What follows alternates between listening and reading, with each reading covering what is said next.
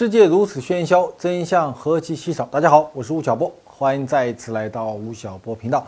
今天呢，我们来谈一谈科技圈里的那些事儿。不久前，苹果发布了它的 iPhone 七和 iPhone 七 Plus 这个产品发表以后啊，同学们都在买。八九的同学表现好，今年圣诞节送你一台 iPhone 七啊，是二十八 G 的还是一百 G 的？你自己定。苹果的。七和七 Plus 出了以后啊，中国的手机界突然间变得非常的热闹，因为它这个产品啊，据说进行了几个创新，比如说它出现了双摄像头，然后呢出现了无线的耳机，然后呢把手机上那个耳机孔呢也给去掉了，然后呢中国的手机厂家就很开心，有人说这样说，你看你的那个双摄像头啊，五年前台湾的 HTC 已经有了。华为手机几年前也有了，所以 iPhone 七出版以后，华为居然还登了一个海报，说欢迎苹果加入双摄家族。然后取消耳机孔这件事儿，据说几年前乐视的超级手机也已经干过了。然后这一次的 iPhone 七的背面啊，它那个天线条不见了。然后呢，据说中国的一个手机叫做魅族，魅族手机之前也已经有了。看了这些新闻啊。其实挺让我们怀念乔布斯的。乔布斯是二零一一年十月份去世的。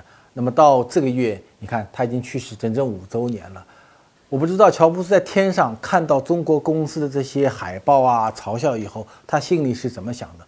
各位，你们想，二零一零年、二零一二年，智能手机还是一个非常具有科技突破能力的一个品类。它干掉了在模拟手机时代几乎的那些所有的领先者，像摩托啊，像爱立信呀、诺基亚，创建了一个新的品类和新的市场。但是到了今年，全球智能手机的出货量大概在十四点六亿台左右，但是它的增幅已经只有百分之一点三了，已经进入到了一个成长的瓶颈期，进入到了一个成熟的时代。乔布斯去世的五年，也是一个产业由他的青葱时代进入到了半衰期的一个时期。五年而已哦，这就是全球科技界和中国科技界正在发生的一件事情。创新的周期正在被极大的压扁，竞争变得越来越激烈。看来这届 iPhone 不行啊！在市场高度饱和的情况下，不管是国外还是国产手机品牌。出货量都无可避免的在走下坡路，走下坡路最明显的手机厂商是小米。二零一六年第二季度，小米手机的销量再度被 OPPO 和 vivo 手机超过，出货量比去年同期暴跌百分之三十八。小米的网络营销模式曾经为人津津乐道，如今却好像失灵了，这是怎么一回事儿呢？但是就在过去的一年时间里面，大家就用这七个字来质疑雷军专注。小米做手机，但是你到后来开始做路由器，开始做无人机，开始做手环，甚至开始做电饭煲，你好像什么都做了，不再是一个专注的那个雷军了。其次，你做的产品每一款产品都是以性价比来做传播。好像跟其他的产品并没有什么太大的区别，口碑有很大的争议。快，小米手机以快而著称，但是在二零一五年，小米的出货量被华为超过，然后被像 OPPO 啊这些品牌逼得很紧。那么，关于所有小米和雷军的质疑部分，我觉得最大的一个质疑点，从企业。模式来研究的话，最大的一个质疑点是关于它的生态链的问题。这也是我在现场跟雷雷军交流最多的一个部分。因为小米，你原来是一个做手机的，那你就乖乖的做手机。突然间你开始做手环了，突然间你开始做投资了，突然间你把你的产业链拉得非常非常的大。那么你要干什么呢？雷军回答我说：“小波，你知道我要干什么吗？因为。”在二零一零年的时候啊，作为像雷军这样的老一辈的互联网人，他是中国最早上网的那个一百来个人之一。二零零五年的时候，中国开始有了互联网，当时有一两百个人第一批是拨号上网的人啊，现在还活着的有雷军、有马化腾、有丁磊啊，他们都应该排在全中国前两百位。各位，今天中国有六亿多的上网人口，他们都是前两百个上网的人，现在三个还在一线做。这么一个老的一个互联网人，但是到二零一零年的时候，雷军发现说他的前面有三座大山，叫做 BAT。所以雷军问我说：“小波，当我面对这三座大山的时候，我怎么能够超越他们呢？”他说：“我为什么要做小米手机？为什么要做大家看上去一系列的事情？是因为我要绕开他们，我要跑两百五十公里绕开他们，才能进入到一个新的。”战场上去，所以他认为说，大家看不懂小米，是因为我在布一个很大很大的局。我曾经见过小米集团的几个核心的高管，像刘德这些人，他们曾经跟我讲过一句话，说四五年前，雷军对他们说的话，在今天看来，大部分都实现了。也就是说，确实在过去这段时间里面，小米在做一个一个绕行战略。啊，希望绕开 BAT 这三座大山，能够建构自己的一个新的企业的帝国。除了智能手机市场，最近的科技圈还有哪些不得不说的人和事儿呢？科技热点一：人工智能。在九月八号举行的百度世界大会上，百度首次向外界展示了它的人工智能成果——百度大脑的全貌。百度 CEO 李彦宏也再次表示。互联网的下一幕将是人工智能。相比三年前两三岁孩子的智力水平，如今百度大脑的智商已经有了超前的发展，拥有超大规模的神经网络，并能模拟人脑的工作机制。今年初，谷歌的 AlphaGo 与韩国棋手李世石的人机大战，让人工智能成为热门话题。在我们身边，iPhone 上的智能语音控制 Siri 和安卓设备上的语音助手，就是人工智能最好的例子。未来人工智能将无处不在，金融交易、医疗辅助、无人驾驶、个人助手都会有它的身影。不过，人工智能应用的安全性也引起了一些专业人士的忧虑，甚至有不少人认为，人工智能发展到一定阶段，将对人类社会造成威胁。那这个？机器要具备人脑的功能，它怎么才能够具备人脑的功能呢？有三点，就是当这三点实现的时候，库兹韦尔讲的这件事情就成为可能性。各位，你们想，这三件事情是什么呢？第一，你这个计算机啊，要有一个超速的运转速度，就是你的计算速度要非常快，要快到怎么一个地步呢？你快到每秒能够计算一亿亿次，啊，一亿亿次。八九零，你算一下后面有多少个零？当你计算机具备了每秒能够计算一亿亿次的时候，也就是说，你这个计算机的计算能力已经具备了像我这样的一个脑子能力，人脑的一个能力，有没有可能呢？告诉大家，有可能，这个其实已经实现了。中国有一台大型计算机叫做天河二号，它现在的计算能力是每秒可以算到三点四亿亿次。但是什么呢？但是它这个计算成本啊非常高。天河二号要计算到三点四亿亿次的时候，它的费用是需要三点九亿美金，就是将近四亿美金才能够算出来。库兹韦尔说，必须要降低成本，要降低到怎么个地步呢？要降低到计算一亿次每秒的时候，它的成本只需要一千美金的时候，这个时候它才可能被大规模的生产。大规模的复制，现在是几千万、上亿美金，到一千块美金，是不是很远？其实并不远。各位，你们知道吗？因为 IT 界有一个定律，叫做摩尔定律。摩尔定律告诉我们说，在价格不变的前提下，计算机的计算能力在十八个月到二十四个月之间就会翻一番。所以你简单算一下，从现在的计算机的能力到它能够计算到每秒。一亿次，然后这个成本只需要一千美金，需要多少时间呢？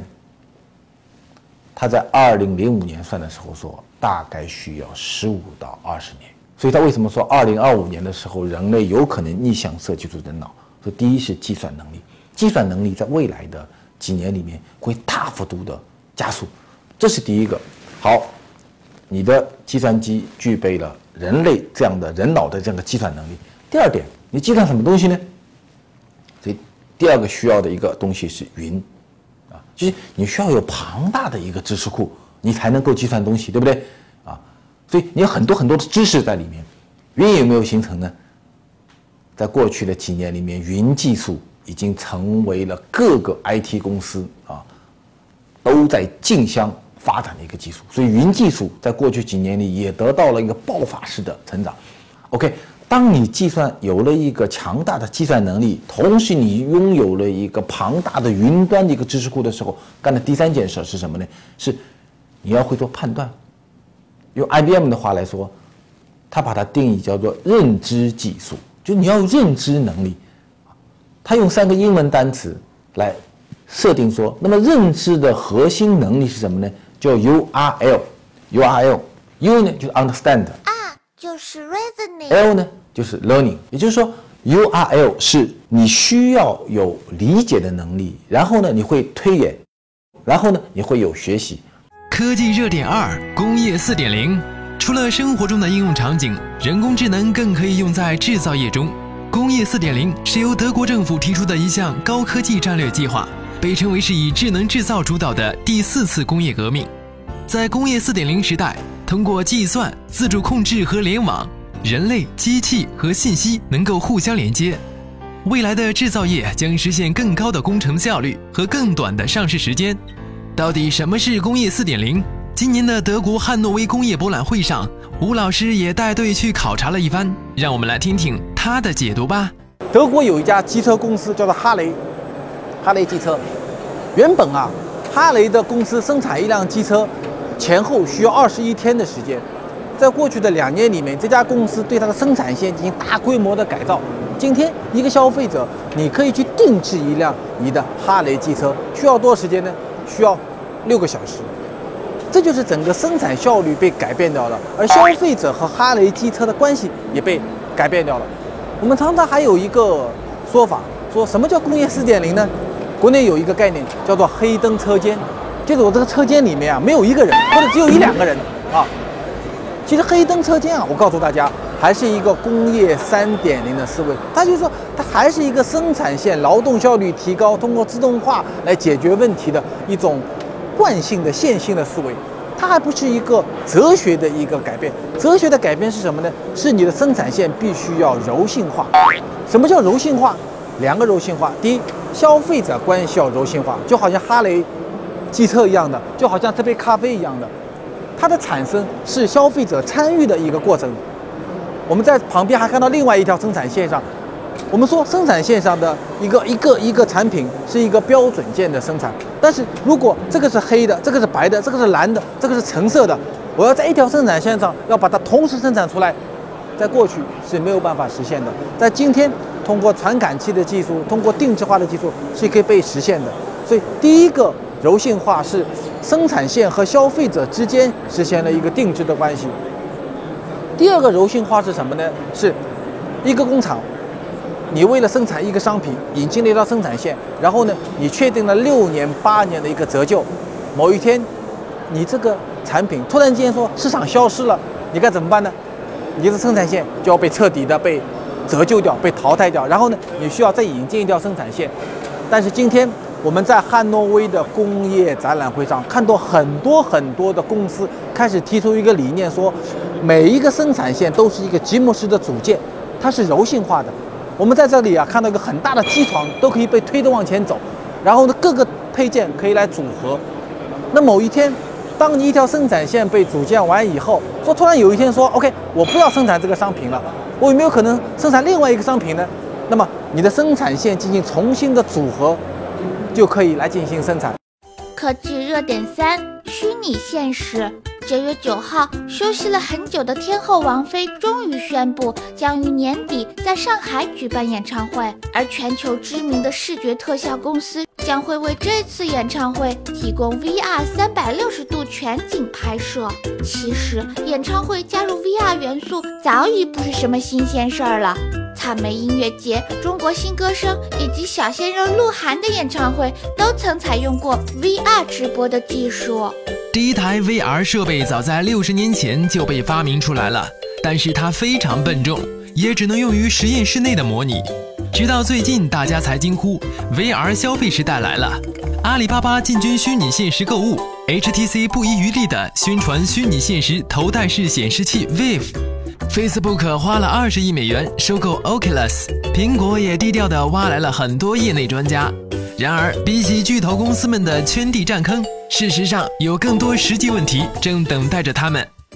但是我可以负责任地告诉大家，今天冲进去的一百家企业，两年后会死掉九十九家，一定会死掉九十九家，这就是泡沫的结果。为什么呢？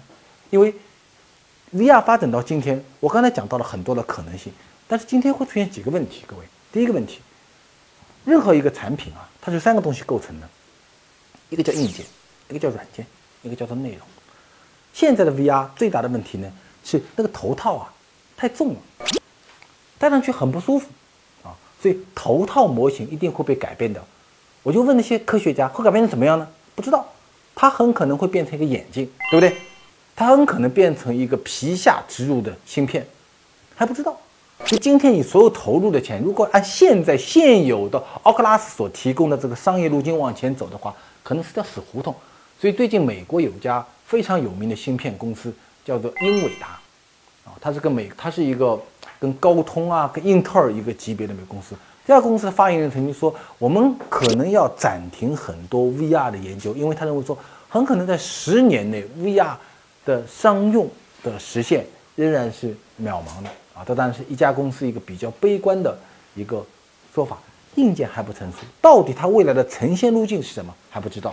第二呢是内容，万达说它现在在它的万达乐园里面啊，现在有大概有二十来个体验室，它在里面提供三分钟到五分钟左右的 VR 片段。所以据说说现在人满为患，排了很多很多的队。但是很多使用过 VR 的人有一个体会说。你看我们的眼睛啊，看眼前东西很清楚，对不对？看远的东西很模糊。然后呢，三百六十度可以旋转，对颜色的感知，对温度的感知，这个东西是几万年所形成的一种生理状况。VR 会改变我们的这个认识，看近的很清楚，看远的更清楚。啊，所以戴上 VR 头套的人，在现在的科技含量里。没有一个 VR 产品可以超过二十分钟，基本二十分钟时你一定会晕眩。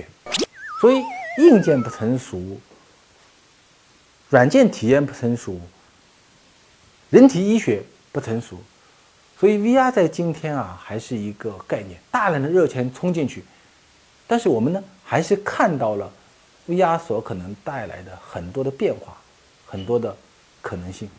科技热点四：电子竞技。在教育部近日公布的一批补充专业中，赫然出现了电子竞技专业，这意味着电竞的发展真正步入了正轨。从2003年至今，电竞在全世界已经有了十多年的发展，逐渐的被大众所接受。据统计，2014年中国整体电竞市场规模达到了226亿元，电竞已经从黑暗狭小的网吧走向了体育场，甚至是更大的舞台。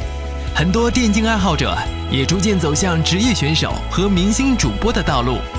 不过呢，即便是设立电竞专业，同样也会遭遇缺乏专业师资力量和教材的问题。同时，也依旧有很多的家长不愿意让自己的孩子去吃电竞这碗饭。看来，想要让电竞发展的更加强大，还任重而道远呀。因为网络游戏是一个千亿级的市场，然后利润非常的高，所以它的金字塔尖的那个竞赛部分、电子竞技部分就得到了资本非常大的一个推动。网络游戏、网络直播和电子竞技，最近这几年还在中国和全球范围内直接推动了一个行业的发展，就是直播、直播行业的发展。很多人在网络上因为直播网络游戏和参与电子竞技，很多年轻人啊，十七、十八、二十岁，突然间变得非常的有名和赚了很多很多的钱。比如说，美国的最大的视频网站叫 YouTube，YouTube 上面排名第一，二零一五年排名第一的粉丝数和收入的那个人是一个二十五岁的瑞典人。No, no, no, no, no.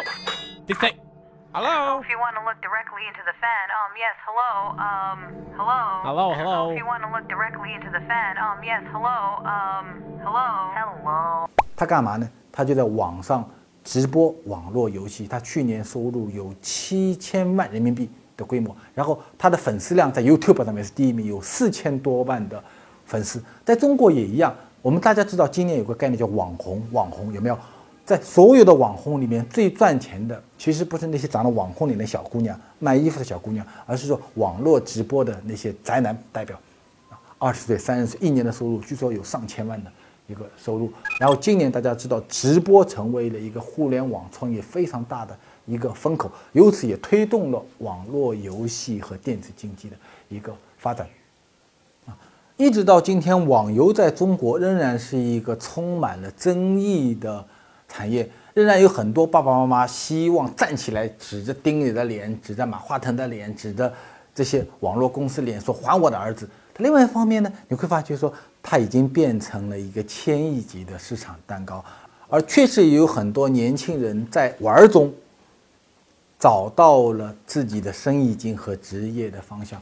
网游啊，它始终是一个少年人的产业，因为你基本上是十几岁到二十几岁之间，你的精力、你的反应能力、你的兴趣会集中在这个领域里面，所以所有。视频前面听吴晓波频道的年轻的朋友们，偶尔玩玩网游其实挺好的一件事情。但是如果你长期沉迷在里面，你每天都看着自己的手指的那个指甲慢慢慢慢长出来，我想这应该不是一个健康的人生。科技热点五：基因技术。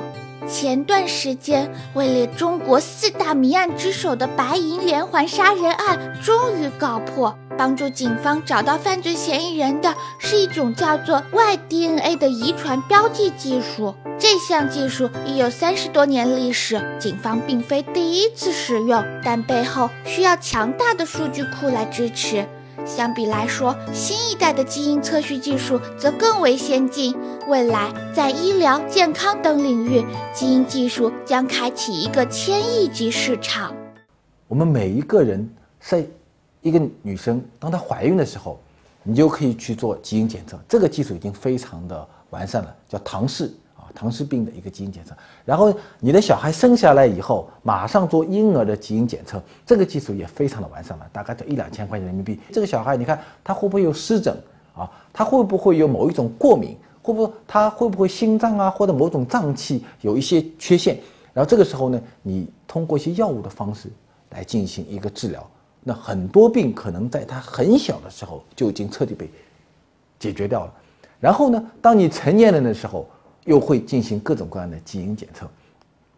讲到这里的时候啊，我们回到现实，我们很多人现在啊都在谈说，哎，我要了解了解我到底有什么个基因。各位你们知道吗？到了二零一五年的时候，因为基因检测进入到了一个商用的阶段，所以今天啊，中国有很多很多的公司。在靠基因检测赚钱，因为它非常非常的简单，它抽一管血就能检测全套基因，甚至你的唾沫，你把你的唾沫弄一下，寄到一个公司，它就能够帮你做某一方面的基因检测。所以中国现在有上千家的各种各样的基因检测公司，我告诉大家，里面有一大堆的骗子。这个骗子啊是有两种部分所构成的，第一种部分呢是。今天为止，我们的基因检测的技术仍然非常的不稳定。这件事情不仅发生在中国，二零一四年的时候，《纽约时报》就曾经登过一篇新闻，说《纽约时报》的一个网站的记者啊，他把他的唾沫寄给了美国的五家基因检测公司，说请你们帮我做基因检测。结果拿出来的五份报告大相庭径，结论完全都不一样，啊，说明什么呢？说明大家各个的标准和定义。还非常的不完善，所以这个还处在一个早期的一个阶段，这是一部分。第二部分是什么呢？你把一个唾沫寄给一家公司，这家公司说两百块钱可以帮你做一个基因检测，你信不？然后你根本没有办法来证伪，对不对？所以它就变成了游戏，变成了一个互联网营销的工具。